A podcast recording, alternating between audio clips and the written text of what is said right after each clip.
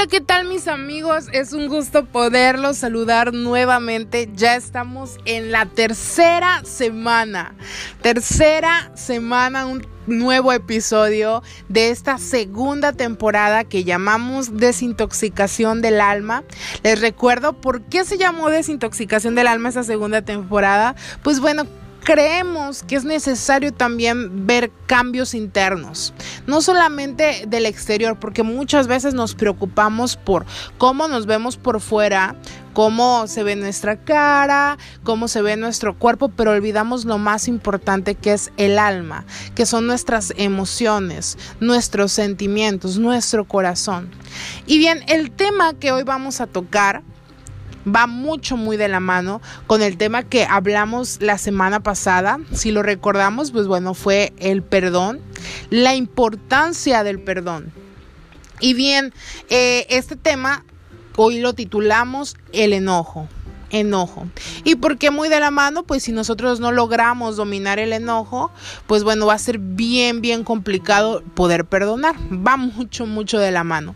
Entonces, pues bueno, antes de empezar, quiero primero, como es de costumbre, definir qué es el enojo o ira o coraje. Bueno, vamos a dejarlo en enojo.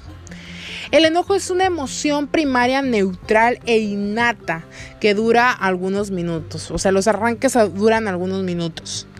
Innata porque, pues bueno, desde pequeños ya es una emoción que traemos. Eh, no sé si has visto un bebé que si no le das su juguete, él se enoja y llora. Me ha tocado. Eh, coincidir con algunas de estas situaciones. Entonces es algo que ya traemos desde chiquitos y que dura algunos minutos. El problema es que solamente basta un minuto si no sabemos controlarlo para que sea un caos total. El enojo puede causar muchos, muchos problemas, pero es necesario resaltar que también puede ayudarnos. Y tú vas a decir, mm, Liz, pues ¿cómo me va a ayudar el enojo? Pues me estás diciendo que tengo que deshacerme de esto, eh, de esta emoción que no es buena, pero a veces nos ayuda. ¿Cómo nos va a ayudar? Pues nos ayuda a defendernos, si estamos en una situación adversa, pues nos ayuda a sacar el, el, colmillo y la garra, como decimos acá en México, y defendernos. También nos ayuda a motivarnos para luchar por nuestros ideales. Entonces, sí, este, si no sabemos controlarlo, puede causar muchos, muchos problemas. Pero también tenemos que reconocer que en algún momento nos ayuda. Los problemas que tenemos causados por el enojo no los provoca en sí el sentimiento.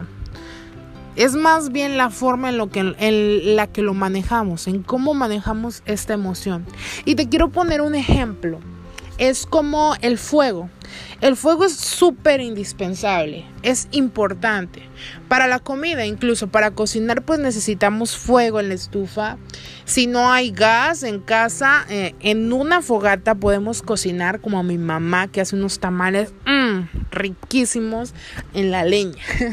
Le gusta cocinar en la leña, específicamente los tamales y la verdad se los recomiendo. Luego los invitaré, chicos.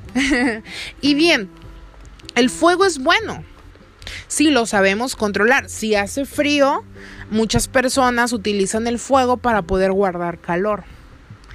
Pero también puede ser contraproducente. El fuego, si no lo sabemos controlar, puede costar vidas, puede costar hogares y puede ser muy, muy, muy peligroso.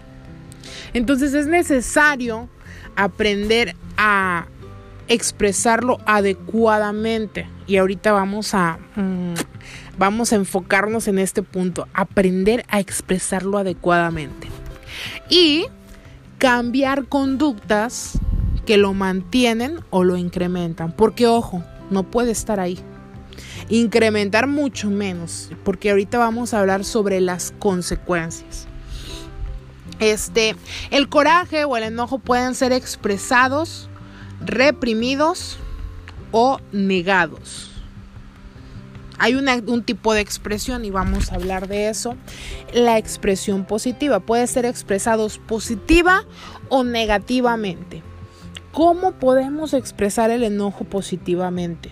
Pues bueno, es necesario expresar cuando te disgustas porque obviamente no eres un robot, Liz no es un robot, va a haber cuestiones, va a haber momentos en los que nos vamos a disgustar, pero es necesario aprender a expresar nuestro disgusto y resolver el conflicto, ¿sí?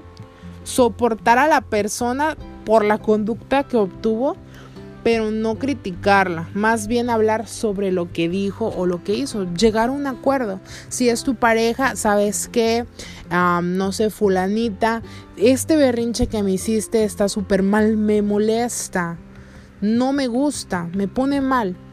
Hablar de la situación y lograr llegar a un acuerdo. Ahora quiero compartir contigo un proverbio que, que, que me canto y va de la mano con justo esto de, de la expresión positiva, es Proverbios 19:11. Y dice, la prudencia consiste en refrenar el enojo y la honra en pasar por alto la ofensa.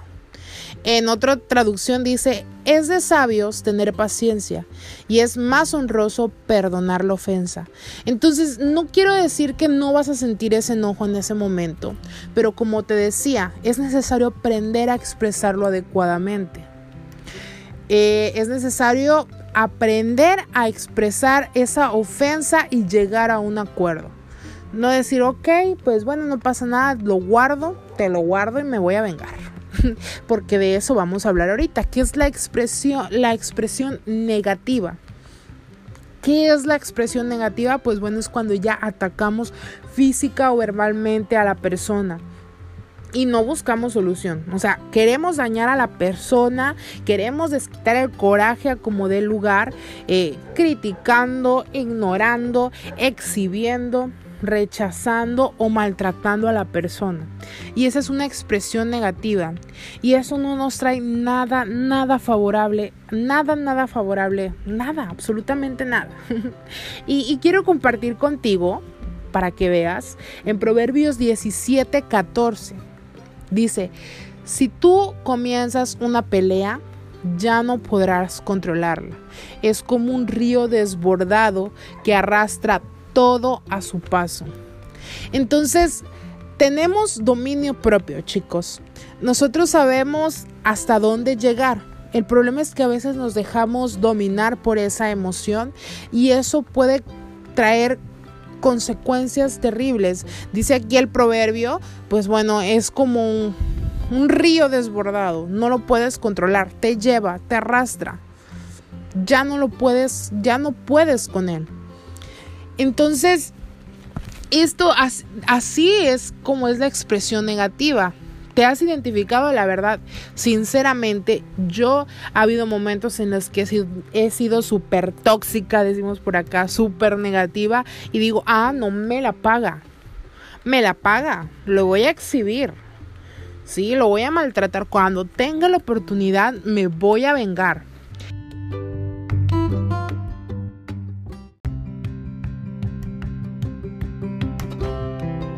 Y es ahí cuando debemos de aprender a cambiar conductas que mantienen esta emoción o la incrementan, porque el mantenerla es igual de malo que incrementarla. Y bien, hablábamos que el enojo puede ser expresado, hablábamos de la expresión positiva, que así hay que hacerlo, o la expresión negativa, y también el, reprimirlo hablábamos sobre reprimir el enojo y reprimirlo es igual de malo que la expresión negativa. El reprimirlo es sentir el enojo pero no expresarlo, ya sea por miedo o por mito. Imagina, bueno, ahora que anda mucho de moda el bullying, eh, por miedo a que, a que te golpeen más o te ofendan, pues no lo, no lo sacas. O por mito, porque desde pequeño mamá o papá dijeron que el enojarse era súper malo, entonces creces con ese mito y, y te lo guardas pero toda la energía que reprimimos no desaparece, más bien se manifiesta de otra manera. Y bueno, vamos a basarnos en este ejemplo. Tú estás, bueno, tú tienes bullying, un ejemplo. Eh, te están mm, haciendo cosas malas, te están ofendiendo. Y lejos de, de expresarlo, de alguna manera te lo guardas, pero llegas a casa y mamá llega y te hace una broma y tú te enojas y le empiezas a decir hasta de lo que no, te desquitas con ella. Entonces lo manifiestas de otra manera. U otro ejemplo podría ser que te lo guardas, pero te afecta. ¿Cómo te puede afectar? Pues bueno, por molestias físicas, como la acidez, dolor de cabeza, dolor de espalda. Y antes de continuar quiero compartir contigo. Eh, este no es un proverbio, pero me encanta porque dice algo muy cierto y es Job capítulo 5 versículo 2. Es cierto que al necio lo mata la ira y al codicioso lo consume la envidia. Pero me voy a quedar aquí. Es cierto que al necio lo mata la ira. Y sí puede ser literalmente hablando que tú expreses de una manera súper negativa esta emoción, eh, te desquites, hagas algo y traiga una consecuencia no buena. Acá en Tamaulipas, pues bueno, a veces es bien complicado eh, tener tus arranques de ira porque no nos va tan bien. Pero también puede matarnos por dentro. Y quiero compartirte algo, algo que leí en, en un libro que se titula El cerebro que late. Y dice, las personas irascibles tienen un 20% más de riesgo de desarrollar una enfermedad coronaria y si ya están enfermos del corazón, un 30% más de tener un mal pronóstico.